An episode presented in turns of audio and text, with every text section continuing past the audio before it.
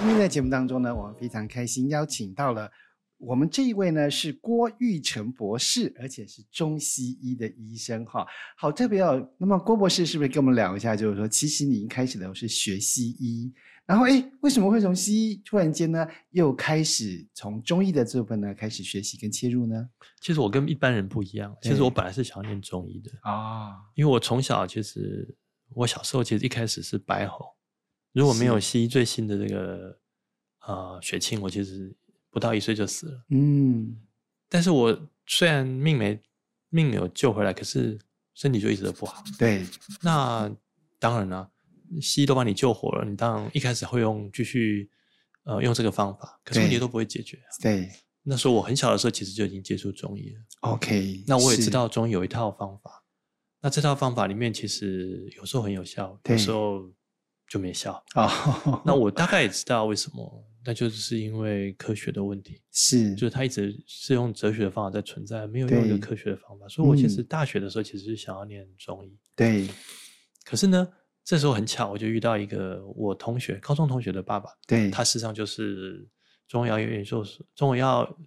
中医大后来中医大的校长。对那时候他是研究所的所长，对那他把我当自己的小孩，他就偷偷嗯跟我说：“你说真的想要对中医那么有兴趣，你应该把西医念完嗯再去读研究所。哦”我那时候想不懂，可是对我后来非常感激他这件事情。是那真的是一个完全不同的分水岭。嗯我如果跟一般的人去念中医系，虽然会少一年的学习，对可是呢，会就掉到一个很痛苦的一个学习环境。对那我其实后来去念医学系，其实也还蛮 痛苦的，因为我一开始前四年真的不知道为什么，就是就是我刚才讲那个老师为什么。我那个同学的爸爸为什么告诉我说要先去念医学系？因为西方医学是科学的，对你去念大学教育是个科学教育，西方医学已经科学，你去念那样的科学教育，你就很容易理解，你学的嗯每样东西都是对的，对是真实的，或者对是它有科学方法对去保证你可以重复它的实验或者对结果。嗯嗯可中医还没有。对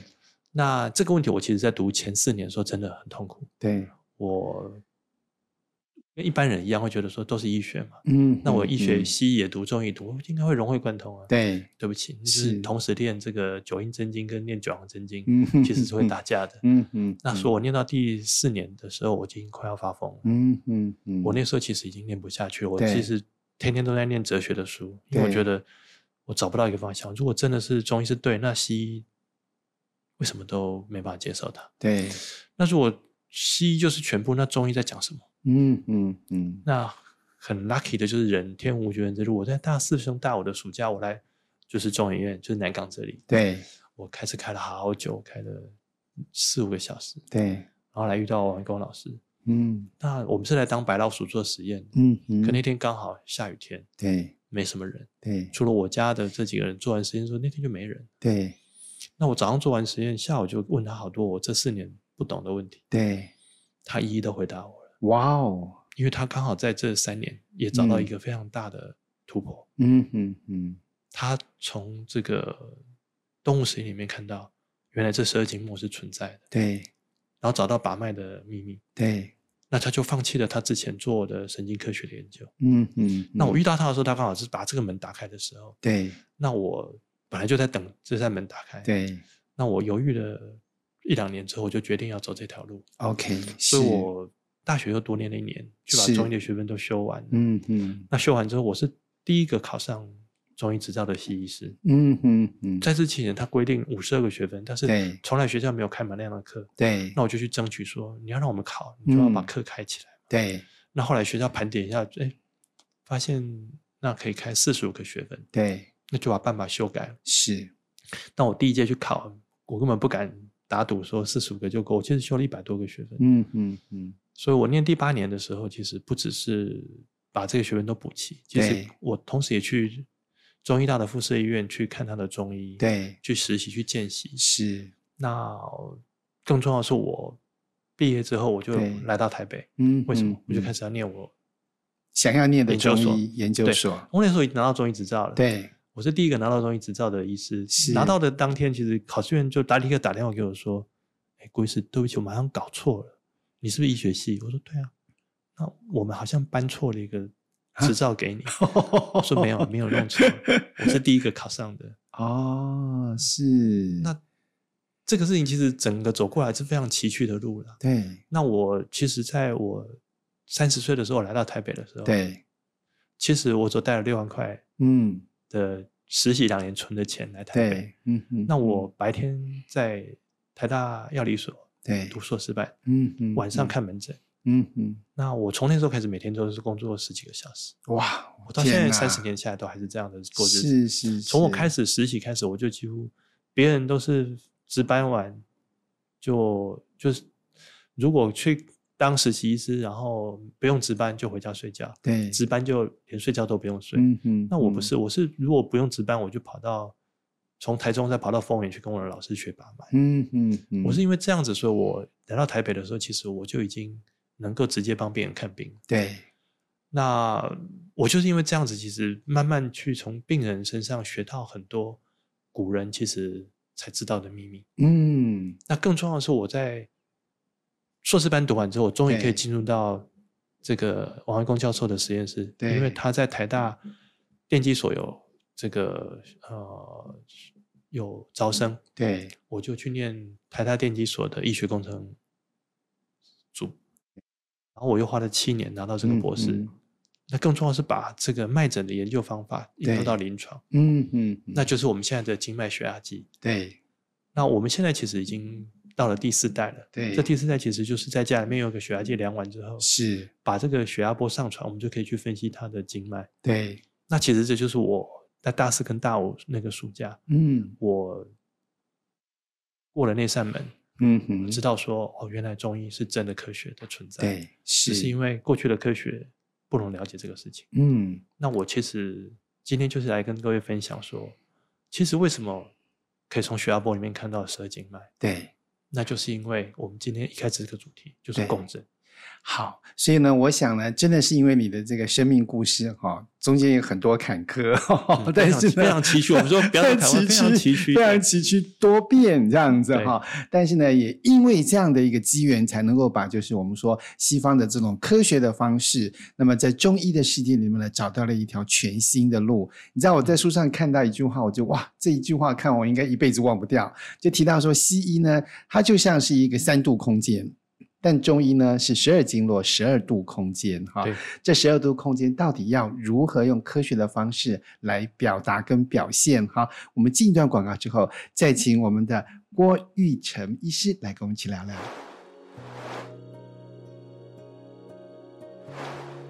继续回到节目当中，今天呢，我们很开心邀请到郭玉成医师呢来跟我们聊到，刚刚就是很难想象，其实我光听到就是说，嗯，经络，哎，血压，哎，自己就觉得脑筋就已经打结了，你知道吗？好像对这是两个世界嘛，哈，没错，血压计好像在我们一般就是西医量血压的一个方式，对。但十二经络呢，完全从中医的角度来出发哈。到底您是怎么发现？刚刚有经过，其实跟你的整个学习的过程当中都有息息的相关哈。那么，但是呢，到底是这个血压波为什么能够呈现出我们十二经脉的一些变化跟现象呢？这个其实如果没有王光老师，这个世界上大概这个秘密可能还要再保存不几知道百年多都久有可能。因为呢，全世界其实一开始封中医是因为针灸热， 对所以大家都很好奇的是，把一支针放到一个穴位里面，就会改变整个人的状况，甚至可以拿来麻醉。嗯，其实那时候，在一九七一年的时候，其实是整个全世界都在风靡这个对事情。嗯嗯，可是呢，到底为什么针灸可以做到这样？是，那其实背后是一个就是经脉的秘密嘛。嗯嗯，可是中国大陆从那时候开始，从他第七个五年计划到现在第十四个五年计划，都把对这样的经脉的计划当做他国家最首要的核心题目。对可是，在这现在这第十四个国家计划之前，对，其实都是负面，嗯，都找不到嘛。嗯，嗯嗯嗯可是呢，你要知道，嗯，王光教授从那个时候开始，对，其实就已经一九九一年的时候是，就已经找到了，对而且从我进到实验室，然后把这个仪器拿到门诊，就一九九八年开始，我们是每个病人来量量测，嗯哼，我们是每个病人都量得到他的经脉，然后用他的对经脉来做诊断跟治疗。哦，这中间就是因为王光教授找到一个，我刚才讲到的，它三个不同的现象其实是同一个根源的。对也就是说，嗯我们刚才讲前段休息的时候，其实若以三度空间来看，它是三个不同的事情；对，可是若以嗯十二度空间来讲，它是同一件事情。嗯哼，因为针灸针的地方，这些对穴位嗯其实是嗯经络上面重要的共振点。对，而身体为什么会有共振的现象？是因为循环系统嗯，为了要把效率拉到最高，对，所以它必须用能量、用共振的形式来做。嗯哼，那具体的表现就在哪里？对，就在血压波，嗯哼，也就是我们把脉是在把血压波。对，那血压波为什么会对身体有那么重要的效力？就是它把它用共振把它的效率拉高，嗯哼，极，高了。对，那更重要的是，它背后其实就是经脉的这个系统。对，那人从低等的哺乳类动物一直演化到人，其实已经变成十二条经络了。对，那我们在实验室做都知道，老鼠只有六条而已啊、嗯哼，那，这个中间的差异，就是我们人之所以万物之灵嗯哼，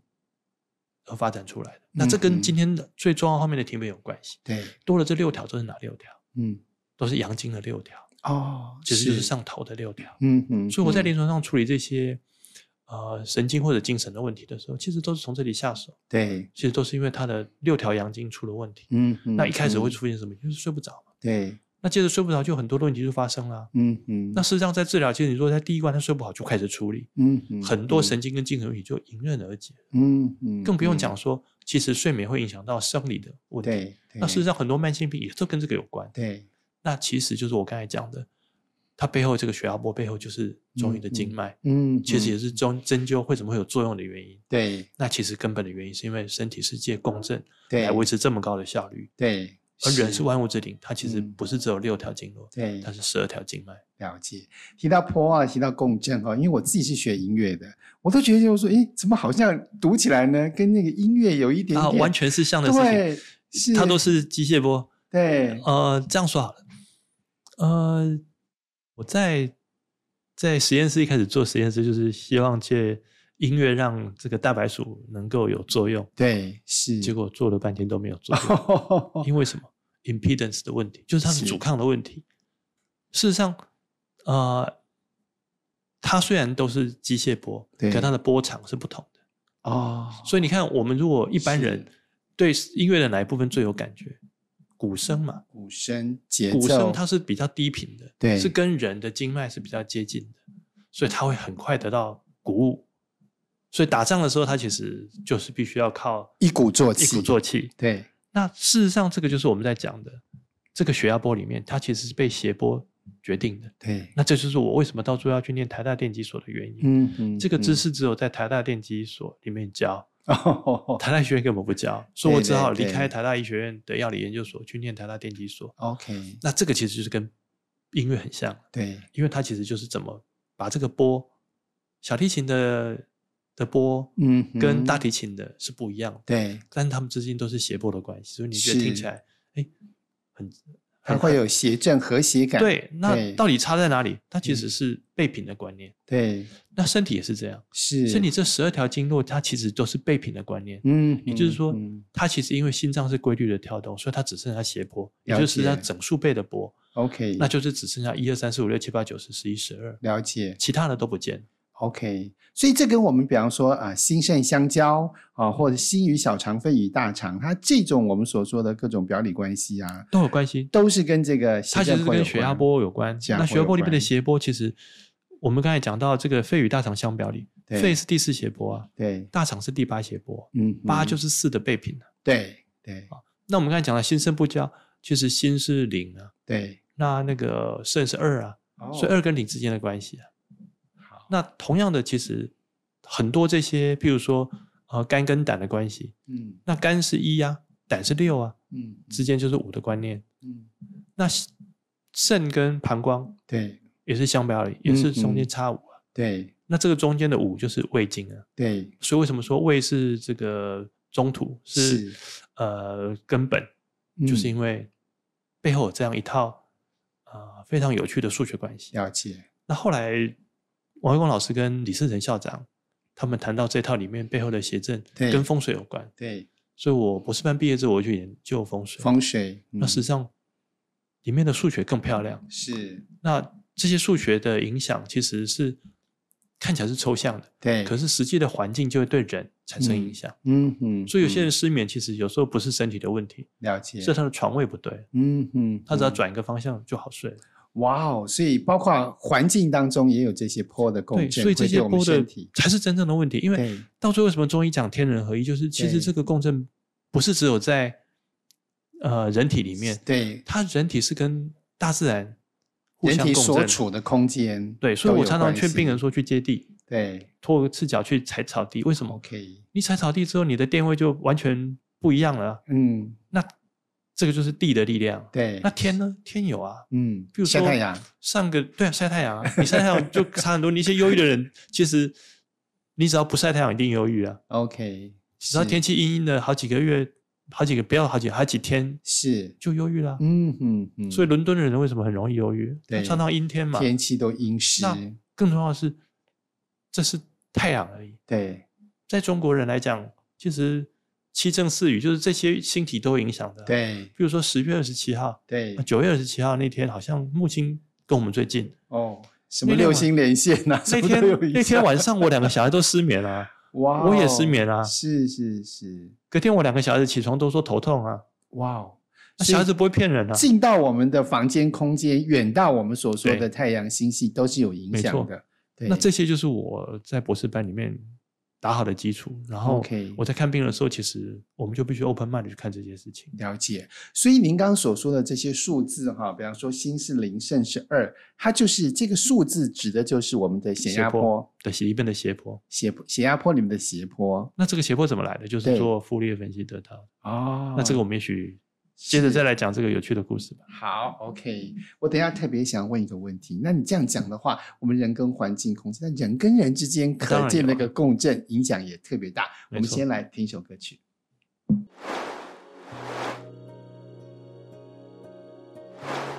当然了，我刚才讲就说啦，其实，呃，就像我举那个例子一样啊对，他为什么自杀？因为刚好那时候都在炒新闻，都在炒林奕涵事件。他如果没有啊被那个媒体炒热起来，他其实那个东西已经在他心里面已经放了很久了啊。 OK，他和他爸爸也早就都好都忘记，可是外在环境都在炒这个事情的时候，又被就是共振到，对，所以我其这实样前子阵子写一篇叫做《业力放大器》啊，对呀、就共就是口业放大器，就是一般人其实像我们现在在上广播，其实我们是在放大我们的影响力，对可是我们到底是做善业还是恶业，对那就非常重要。，对，没错。那我看到非常多不幸的人，其实都他就是因为之前种了很多恶业，对那他一定某一天一定会一定会爆表的。对， 真的啊，其实呢，光是这个我们刚刚郭医师所说的这几段哈、就会突然就觉得有点豁然开朗的感觉。嗯就如果我们用这样的血压波，用数字的方式来理解中医刚刚所说的我们五脏的关系的话，好像就把这个很神秘又奥秘的中医呢，揭开了一层面纱哈。对那么在共振当中，其实人本身是最大的共振体，如果人跟人的关系也会有影响。会啊，会所以为什么有些人跟某些人缘分特别好，对有些人其实一一见面就吵架，对其，实跟这个都有关啊。都有关。但有嗯些人其实他就是，比如说我们讲，有些人都说，呃，要治病要把他的寒气卸掉。对，可是呢，在我们来看，寒气就是第二斜坡啊，哦第二斜坡太 多人就是寒气很重啊。嗯，可是就有人喜欢他，因为肾虚的人就喜欢这个人，对因为他一直把第二斜坡发散出来。对，那那个缺的人，他觉得他是自他己有的被补到，对有就被被他共补振到到。 那这个互相互补的关系，其实就是我们在讲这个人跟人之间缘分，其实很 OK 关键的。那更不只是这样啊！我常常都劝病人说，你身体不好，那其实吃什么药其实帮助都不大的时候，其实对你就是去在台北市，我觉得最适合的地方就是中正纪念堂。对， 为什么？因为为它什么？它的草地很漂亮，虽然不能踩，但是对呢，它最重要是，你看它为什么草地那么漂亮？你再看它旁边那些树，是不是那些松柏嗯，又粗又大又对直？是那事实上，那就是你最大的补药嘛，那比人参还哦补啊！是是，那你知道是踩着赤脚，趁着晴天去晒对晒太阳，看看那些树，是。心情就好多了啊、哎，它有一些小径啊、小路，有没有？两对边都是树，那个对啊中间是可以走 的。对啊，那是可 以的啊、所以我都常常跑去那边，呃，脱了鞋子就在那边接地啊。 OK，那之前还在那个最漂亮的草地都被都被赶 了，但后来就发现，呃，没有穿鞋子还是被赶不动，还是找一对个旁边的地方就可以脱对了鞋子享受那是个大自然。可是这个其实就是很大的悲哀嘛。对事实上，我小时候在住在乡下，其实到处都是这样的地方。对对，可你现在不要说其什实没办么，法，都柏油路，你要找到一个地方可以接地都很很难，难很难。包括我自己跑到平林去对，我要找个地方接地，要找了半天。这样讲，我们应该要办个接地气运动。 那我们应该，我们应该让，我们应该大家呃联联署，让中正机场那个草地让大家可以去踩一踩，然后呢，是我们请我们大家捐款来让它维护的更好。对是，但是事实上，真的这是一个很大的一个，为什么现在呃忧郁症或者是各种不同的疾病人那么多，对其实环境的问题。对，我们周围其实已经很少有可以产生这么好的斜坡来对我们共振有帮助的。哎，那南港公园应该也可以，对，那对边也不错，就但是呢特别被说是这个对能量特别好的地方。对，因为其实只要树长得好，对那个地方环境就是好。哦，树是一个指标，对，哈尤其是又高又大笔直的理树，解是那个就是就像我去罗马的时候，跑到那个那个梵蒂冈后面那个公园，对，然后整个看着梵蒂冈，那个树就是很粗很大、啊，，对。那是几千年的树啊。嗯哼哼，确嗯实。所以呢，书上也提到，就是说，其实人体就像交响乐团，对，但但是呢，两个不同的乐曲碰在一起，到底是会和谐还是会荒腔走板哈？也看就是关系当中的一些互动。对，这个也是跟我们所说的呃斜坡有关。当然，是。那在这种情况之下，就是说，我们透过这个经络血压仪哈这样的仪器哈，它是可以整理出我们就是我们的身体的状况，对啊，环境的状况影响都可以理解嘛。我们哇事实上嗯，当初就是我用了这个仪器已经用了二十几年了，对就是希望它能够普及到大家都能够使用。对所以我在三年前开始啊、找各种不同的专家一起来想办法把这个东西能够精简化。对否则以之前我老是发明这样的慢诊仪，对，其实只有十台而已。嗯，为什么也嗯？买不起嘛？一台要对上 百万，谁买得起？对，所以他只做了十台，除了研究单位台大、荣总、长庚这个呃私立医院、慈济、中医大之外， 对其他只有我有我有三台嘛。对，那一般人根本没办法买不普起嘛，及，那对怎么普及？对就没办法。所以我们嗯现在来讲，就是希望能够把它开发成一个可以普及的版本。 OK？那运气很好，我们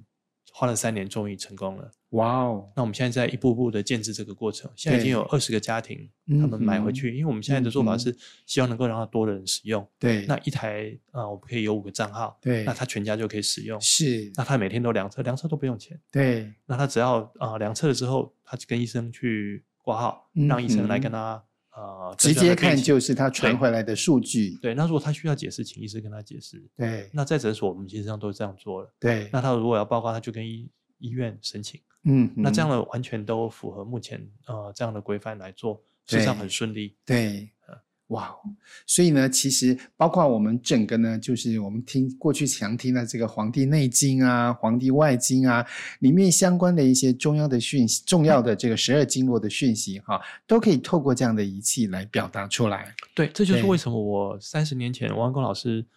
呃一讲，我就想要立志想要做这个事情，就是因为我们之前在读《内经》《难经》的时候，都讲说什么“是动病”啦，所在对所生病，我们都不知道人家在讲什么。。对，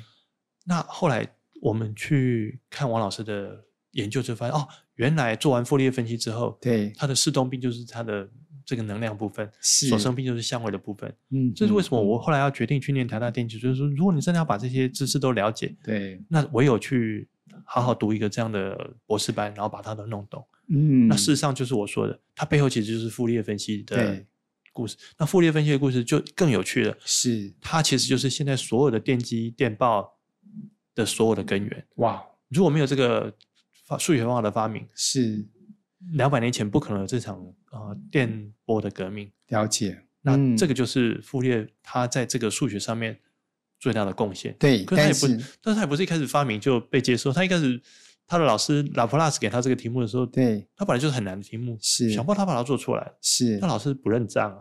那所以他拿不到博士啊，哦，所以他 是只好跟着是哦拿破仑去远征埃及啊，还好立了一点战功，没有打死，然后他只好回，所以他才可以回来。他其实也就是当了省长，是，但是后来就回来法国国家科学院当秘书长。嗯嗯，那在嗯当秘书长期间，就有很多年轻的学生对跟着他，把数学把它更变得更严谨。对那这个时候，他严谨化了数学之后，刚好对英国的卡尔文爵士在发展大西洋电，对，就是开始做电报，嗯，就用他这个数学。哇哦，当这是个电报从啊伦敦传到欧洲大陆，跨过整个大西洋的时候，对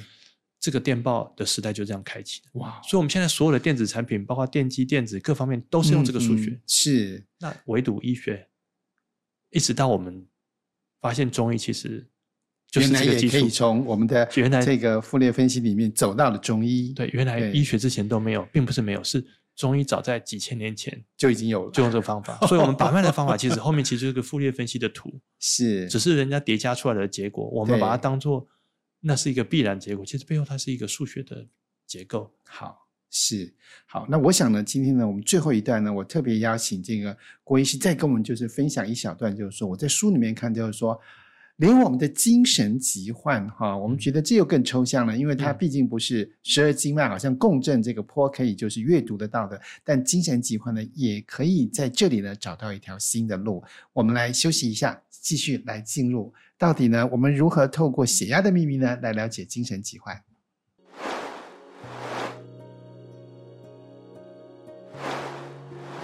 今天节目当中呢，其实真的很感动，看到就是郭玉成医师呢，刚刚的这一路哈，您的这个个人学习以及在这个中医上的发展，又跟刚刚我们所说的傅列分析呢，在找到一条新路哈。但呢，我还是觉得就是说，好难想象哦，就是说书里面讲老太太发狂了哈，这个精神疾患呢，事实上在这里呢有一些新的眼光，这就是我刚才一直讲，为什么说我都劝病人去接接地啊，对晒晒太阳啊，做一些对很简单的事情。其实，这就是因为我们现在来看人，其对实就慢慢也可以理解。对，其实古时候常常会讲说身心理、心心理，但是身可以理解，心就有点抽象，对灵是更完全不能理解。是，可是我就做一个比方，现在大家就可以理解。你说买电脑回去，对，或者你拿一只手机回去，对，是不是有硬体？对，那你就一定要买这个硬体啊！硬体如果坏掉，你就不能用了啊。学硬体就是我们的身体，对啊，对但问题是你一个手机你要 A P P 啊，对，要 I O S 啊，对，那就是你的软体。软体可到最后，你说网络卡坏了，是，你收不到外面的讯息。是，现在一只手机还是手机嘛？对那所以它其实包括三个部分，是其实就跟人的身心灵是很像的。哦，可是人的身灵灵更有趣的是，它三个都合在一起的。是你的网络卡其实也是你的硬体的一部分，是你的城市也是你用你的这些蛋白质什么都写出来的。对那更重要的是，你的讯息其实更是呃无时不刻都在影响着你的。对，所以为什么我说为什么要去这个中心场踩踩地？你嗯踩地的时候，那个电波电位就完全不同了。对同样，你晒了太阳，对你身上的维生素 D 就开始会变成呃活性态的。对那同样的，你接触到这些大自然里面的这些波长，其实嗯就是你最需要的。对但是更重要的是，我都劝人家要多吃饭。对我记得我跟一个很成功的企业家一起吃饭，然后他看我说：“你怎么吃那么多饭？”我说：“当然要吃饭，你都不吃饭。”他说：“对啊，他都已经很久，一年了，你都没吃饭。”我说：“那当然你要生病啊！哦，是说要多吃淀粉吗？不还不，是吃饭饭不饭是淀粉，就是白马非法嘛。嗯哼，那个麻有很多种啊，对就是淀粉有很多种啊，是米、麦、高粱什么都是啊。 OK 可是在台湾，其实最多人需要的是米饭嘛。米饭，那这个就对是台湾人只能吃，只能骑白马，不能骑黑马。哦但一般人其实都说 啊，你骑马了就会生病，那是因为你骑了黑马，嗯你本来在台湾本来就没有小麦，就你去吃小麦，它是 OK 它是九十天期的传奇对才能来的，是是那会不会污是染？当然一定会污染，那它是不污染怎么办？嗯嗯所以嗯塑化剂事件的时候，大盘就出来讲，哎，怎么可以对不加？嗯不加会坏，哎、嗯这个立刻造成更大的恐慌，立刻这个消息就不见了嘛，所以我才了解说业力就是这样来的。了解，当你把这个讯息堵碍了，对那没有错，它产嗯生某种效应。对，可是是呢，你是不是欺骗了很多人？对那这个事情是不是还在发、还在发生啊？是所以我就有一个在台南做面粉的中盘商，对他从台南跑来给我看病啊，对他也非常不服气，说对面粉那么不好。是我说爸，你问你，爸，你回去想想你爸爸怎么死的。嗯，他说你怎么知道我爸爸怎么死的？天哪，是肺癌死的。啊哦好好，那我他问我怎么办？我说是你不难啊，你把是你的小麦全部都用最好的这个呃蒸这个环境去把它湿度控制了，让它不要发霉啊。对。他说这样做我就破产了。哦天哪，我他他完全知道哎，他不是不知道哎哈、那这个这世个界就是状态这样啊，所以是你在这个环境，你当然只能吃这个地方的主食，就是 OK 白米嘛。而且你想想看哦，日本人他怎么吃米的？对他是每个社区都有给你米厂，他买米哇哦不是买白米，他是是买有带壳的米，要吃的的时候才去碾，碾就是一个礼拜份的。是，就跟我现在我诊所里面很多病人，像你刚才提到的王群王医师，对我跟他结识最有趣的就是这个紫苏油，对很多病人都是需要吃紫苏油，对那怎么去解决这个问题？我花了十年才解决啊！我的我现在每年在北海道气做嗯六百公斤，然后回来放到冷冻库里面，六百公斤的紫苏一油，年一年一哦年一气做年是紫苏籽，是然后呢每三个月榨一批，然后提供是给我自己家人嗯跟病人使用。对为什么？当你如果知道你这周围这些环境对你的影响，对你就会知道说太多细节是必须要去注意的，否则你一定生 OK，病。是那我们刚才讲到精神病就是这样啊，对精神病是很多的问题都会影响的。对最早的一批这个女巫，对她们就是都吃到这个麦里面是有这个呃麦的这个麦被湿气污染了之后，对，嗯它就会长一些酶，嗯嗯这嗯酶里面就会有一些发狂的物质，对就是麦碱。是那这些其实就是最初的一批女巫，对她们被当做女巫是因为她们吃错东西了。是那其实人不是只有在古时候才这样，现在还是啊。是，很多人都吃隔餐的食物，这边不只会产生黄曲毒，还有很多我们不知道的。对那这些就是我刚才讲，人如果你用电脑来看，它是啊分成三个部分，嗯可是事实上它是连在一起的。对你吃进来的东西就变成你硬体的一部分，是也会变成你软体的一部分，也会变成你网络的一部分。哇你的网络卡也是用你的肉做的，你的 Oh 网、 my God 网络进来的讯息也会是因为你外在的条件不一样，对你就触景生情，你就对以为这个是不好的讯息，是那它是环环相扣的，所以当个对医生很难啊。对你事实上有时候要对病人帮头当喝，否则他就执迷不悟。可是对有时候你一个不小心对他这个触犯了，他可能出去之后他就自杀了。嗯，所以嗯当一个嗯医生很难，就在于说你必须去把这些不同的波对弄得清清楚楚。对那经脉血压计的好处就是，对它可以把你最基本的十二斜坡、嗯它的气分病、它的血分嗯病都弄得清楚。嗯，那嗯而且在嗯过去我们的三十年研究里面，我们已经很清楚知道什么病该开什么药，嗯，因为这就是嗯在一千七百年前，医圣张仲景已经嗯把这个秘密都写在《伤寒杂病论》里面。对那我们过去二三十年就就是把这个东西弄了解了，了解所以身体跟就是身心灵的病，在中医来讲，它是有一整套的是方法，所以完全在一个系统当中，对，所以在对中医讲百合病，百合病就是对精神的问题。是那这些问题其实张仲景在一千七百年前就已经讲了治则，是所以百合不能随便吃了，百合是用嗯来治这个病的，百合是用来治精神疾患的，对，OK。但是它必须搭配不同的药才能够发挥 OK 作用。换句话说，其实这些药材也跟我们的坡平斜坡是有是相关关，的它会影响到血分的部分， ，OK。血分部分就是直接影响到组织，嗯，然后就会影响到精神的部分。嗯嗯嗯，所以这些其实是很复杂微妙的。可是老实说，这也是为什么我从西医跑来做中医，对乐此不疲的原因，就是因为对西方医学一直在进步，在基因在各方面都在进步。可是对呢，这一块能量的部分，事实上是他最关心最少的，对因为西方医学大部分都建筑在化学，对可这部分其实都是物理跟数学。是是，那如果没有好的工具，其实是观察不到的。对，可是听起来好有趣哦。那这样讲起来，就是说，像我们中医还有这些呃，比如说按摩啦、推拿嗯啦、指压啦、哈、艾灸啦这些东西，也都跟我们所说的斜坡有关吗？当然有关啊，所以我都常嗯对劝人家说，你要去按摩，你要挑一 下，啊你要挑一下那按摩师啊。是那如果已经很老了啊，然后自己身体状况也都不好，他按给你的时候，其实都把他他的负病能气量都给你，那我对他的病病气怎么气办？他从对别的病人累积来的啊。，对，他每个病人他都肌肤之亲，他那个对波一定都过来的、啊。嗯，所以我你看我我的手虎口对嗯事实上是黑的、啊，有点绿绿，为什么？我已经每天都练太极拳才能维持这样，因为我每天嗯把脉的时候病气就会进来了。嗯，那更不用讲针灸的医师、对按摩的医师，对那推拿全部都病气都会直接进来。对所以一个医生要维持这样的好，为什么我说嗯常常要去中医疗，去跟那些大树打招呼，，对去接接地，对，去草皮上，然后去晒太阳。其实对就是你要怎么从外在的环境平衡这些能量。对，嗯，那还有一个嗯更简单的道理，嗯，就去捷运站。嗯，哦为什么是捷运站？ 就你看，捷运站里面人很多啊，对就充满朝气啊。啊，所以我很喜欢去大学教书，都充满朝气啊，所以你基本上就会被补到了啊。哦有朝气的地方，也是对啊补气的地方。对啊，但问题，是，